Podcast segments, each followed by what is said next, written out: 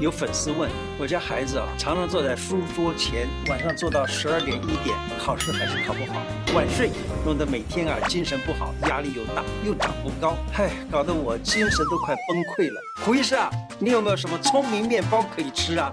嘿嘿，这个粉丝啊，把我当成小叮当了啊！胡乃文开讲喽，我是你的老朋友胡医师，来，今天就我自己的。读书考试经验，以及我过去在神经学上的研究，来跟大家谈一谈如何让孩子读得快乐又健康，大人也可以开心自在。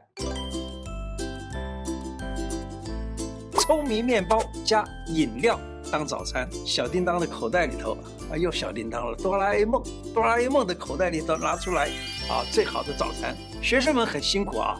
很早就要早起到学校了，妈妈们可以准备聪明面包一份儿，可以全家一起吃也行，给小孩身体壮，老公工作精神足，提高工作效率。吐司用各种酱，这个酱有什么酱呢？扶桑酱啦，芝麻粉啦，核桃粉啦。啊葡萄干啊，覆盆子、啊，等等都可以拿来做早餐啊。扶桑吐司怎么做呢？很简单，就是把这个面包里头涂上芝麻跟桑葚，这个就叫扶桑吐司。中药有一个处方就叫做扶桑丸，它就是用芝麻加桑葚或加桑叶。那那个芝麻当然是讲的黑芝麻啊，就用这两个涂在吐司上，就称之为扶桑吐司。它可以驻颜养容，而且还让人身体变壮。再来，核桃粉也很好，它的样子呢长得就像脑一样，所以它有补脑的作用，而且还可以补肾啊！你可以用核桃粉来撒在这个面包里头来吃。另外，那个葡萄干儿也行。再来覆盆子酱，覆盆子有什么作用呢？覆盆子可以缩小便，不是缩小便就是让小便变少，晚上可以不必起床，不必用尿盆了，所以叫它叫覆盆子。所以把那个尿盆就给盖下来，就不必要用了，是这个意思啊。也就是说它是补肾的。还有就是要让自己的紧张性啊一定要舒缓才好啊。那么我记得啊，以前我在读大学的时候，功课修的太多了，考试的时候呢就非常的。紧张啊！有的老师啊，还是一个月要考两次试，这样子的话呢，让我紧张到不行。没考试的时候啊，才达到一半就觉得哇，要想上厕所了。这样子的话呢，你考试还没考完，你就要交卷，那当然了，是这个就不行了。然后呢，再来就是在上课的时候也是中间就想要上厕所，那这样的学习成绩当然也就比较差了啊。所以那一段时间算是我的这个黑暗时期吧，那功课也不怎么很好。那我们。有很多的工从业人员呢，他在开会的时候啦，或什么老想上厕所，那这样子工作也一定做的不好，对不对？我意思这样还说功课不好，那我们都要去挖个地洞。那么我们可以把这个刚才讲的覆盆子啊，你就涂在面包上面来吃，或者就是直接覆盆子搅成水啊来喝，当然都可以啊。可以再搭配薏仁浆啦、豆浆啦，或者五谷米浆啊等等，这样子配在一起来喝啊，这样的又饱肚子，又会让自己小便的次数减少，这是非常好的。我平常在临床上也常常用覆盆子来帮助人晚上不必起床去这个上厕所。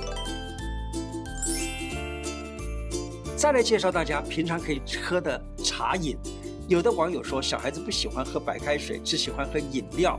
那你可以泡一杯龙眼酸枣茶来帮助他睡眠稳定，记忆力又会变好。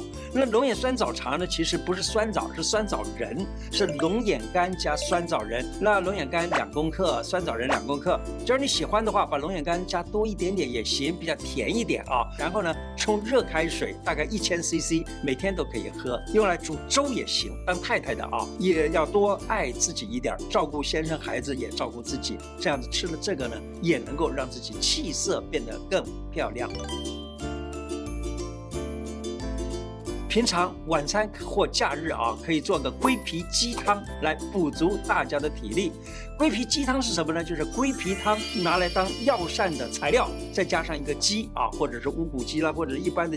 假如说你吃不了那么多鸡，放个鸡腿也行啊，补足大家的体力啊。然后呢，睡眠好啊。为什么龟皮汤里头有酸枣仁，可以帮忙睡眠好，而且它里头又有龙眼以及远志，就帮忙记忆力变好。那这样子睡得很好，白天上班的时间就能够集中。注意力，然后提高了这个逻辑组织的能力，让学习变得更好，让自己的决策能力也变得更好，是不是？那么这个龟皮汤它的材料其实很简单：人参、黄芪、白术、茯苓、当归、酸枣仁、桂圆肉，就是龙眼啊，远志、木香、甘草以及姜枣。那么注意啊，龟皮汤它是补药，那么感冒的人呢，一定要等到感冒好了才能喝这样子的一个鸡汤啊。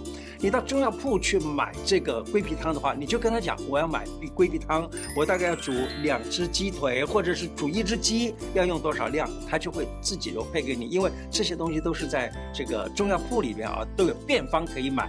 然后呢，喜欢甜的就把龙眼干加多一点，这样的汤呢比较甜，那么小朋友也会比较爱吃。我记得以前我在学中医药的时候啊，那个老师曾经讲过一个例子，他说有一个女孩子啊，这个你知道女人呢接近四十岁的时候啊。就会忘性比较大，也就是说记忆力会变得比较不好了。结果呢，这个老师啊就劝她吃点桂皮汤啊。吃了一段时间之后，这个女孩子呢，竟然的就说：“哎，我已经好像又能够记住很多的事儿喽。”所以这是可以推荐给大家常常吃的。再来跟大家谈一谈按穴位。开窍通志的穴位就是怎么样呢？有一个穴叫做思维穴，就是在头上的一个一个位置啊。这个位置是一个经外奇穴了，在眉心啊这个地方，或者叫印堂。印堂跟这个头头发发际中间的这一个穴，这就叫做思维穴。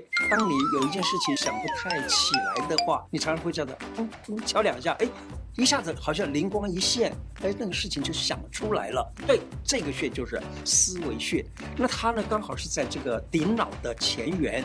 那这个顶脑它的作用就是什么呢？就是能够综合我们所有的知识的。大家都知道，左脑右脑它的这个知识的记忆在那个地方，但是呢，它要综合起来的话，都靠这个顶脑这个地方啊。所以呢，在这里敲一敲的话，顶脑是可以使得这个综合的能力变强。因此呢，很多事情就想起来。来了，功课在看不懂的时候也敲他一下，企划案想不起来的时候敲一敲，说不定哎一下子就就好了。可是敲的话敲自己个儿的哦，不要去敲别人的，敲别人的搞不好用太大力了，这就不行了。就是轻轻的敲一下就有用。当然了，你说你爱你的孩子，你给他揉一揉也行，对不对？好，再来讲一个穴道，叫翳风穴。翳风穴是胆经的穴道，在耳朵的后头啊，这个腕骨的旁，呃，这个旁边这个穴道，你这样子压一压试试看，就像我用这个用大拇指啊压到这个耳朵后头这个地方，轻轻压一压，按到有点痛的时候，会觉得哎眼前都亮了，而且呢会使得头这个地方啊，因为它这个地方是三叉神经的起点，就是经过上肢、中肢、下肢这几块位置呢，都会觉得蛮舒。舒服的，好，你按一按这个。那么现在的小孩啊，他接触三 C 产品太多，那么你按一按这个地方呢，也可以使眼睛明亮，因为针灸书上都讲它可以管眼睛的。耳朵的听觉呢，也会变得更灵敏。上课老师讲的东西呢，就可以看得清楚一点，听得清楚一点，回家就不用花太多的时间啊。这样的话可以避免近视度数加深，而且可以省钱。孩子有兴趣学习，就会变得轻松。最近啊，我看了一个印度的电影，好像这个电影呢叫做《三个傻瓜》那样子的一个片子啊。这个片子里头呢，它三个主角就代表三个不同的特质，一个是理工脑，而且对于发明很感兴趣的，所以读书读得最好。另外一个是艺术脑，他根本对工程没有兴趣，但是他对摄影有感兴趣，所以他很会努力的钻研那个摄影。另外一个呢，他也是一个理工脑，但是呢是为了改善家中的经啊家庭的经济而努力的在这里读书。那么我们的孩子究竟他是什么脑呢？他是音乐脑。还是美术脑，还是语文脑？你有没有带孩子去一起探讨一下？到户外去接触大自然，或者听听点古典音乐，或者什么？你可以发现你的孩子是什么样的脑。也许呢，你带他去看一个表演，他就知道哦，他好喜欢舞蹈哦，哦，他好喜欢音乐哦，他好喜欢文化历史啊，他好喜欢什么？那假如说能够观察到这样的话，那么从这个地方教给孩子学习，反而学得更棒。速度的考。关键之一就是不要怕考试，你知道吗？你的孩子会不会怕考试？有的人因为害怕考试，没办法发挥实力。你要了解出题老师他的用意并不是来刁难你，也不是说要考你多少的记忆力，而是他要让你知道我出的这些问题都是这一本书里头的精华。老师要考出他对书理解多少。假如小孩子能够真正的懂得命题的人他要做什么，那么这样子的话呢，心情一放松，考试也就不会考得太差了。所以啊，如果考到某一个程度的时候，表示啊，我们现在对这个知识已经整合的比较好了，因此呢，我也就不会太害怕这个考试，这样子考试也能够得到比较好的成绩了，是吧？那么，假如说你能够找到自己的这样的学习的模式啊，那这样子当然了，你将来成就也就会越来越好，是不是？啊，一个得到诺贝尔奖的物理学博士，他曾经说过，他说啊，我几乎认识每一位获得诺贝尔物理奖的科学家。但我可以负责任地说，这中间没有一个是考试第一名的，所以他就他就讲，他说书本上的知识呢是别人给的，但你一定要学会把书本拉开向前走。我们大人们也不要眼睛只盯在小孩子的分数上，不如关注孩子对学习的一种兴趣问题。关键二。读书的最高技巧是把手机关掉，记忆力不要被手机七叉八叉的把它带走了。你知道读书或工作的时候把手机放在旁边，让学习或工作效果打了一个好大的折扣哦。有多大？有这么大。啊，不管啊，在工作或读书的时候，如果手机在旁边，还有这个人啊，来了一个信息。叮叮，哦，又一个讯息，这个讯息啊，我该怎么样呢？我该赶紧回一回吧。啊，写回去了以后，刚写回去，那边又回了一个讯息，哈、赶紧赶紧又回一个，或者是突然看到一个啊，看到一个好吃的东西，好笑的讯息，于是呢你就。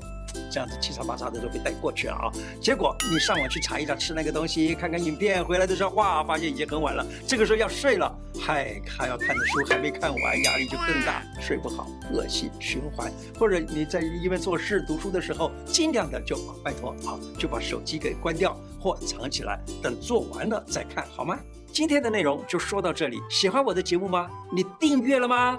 赶快订阅，还要加小铃铛哦。另外，我的脸书胡乃文开讲有不同的内容给大家，也欢迎大家按赞加入。谢谢，拜拜。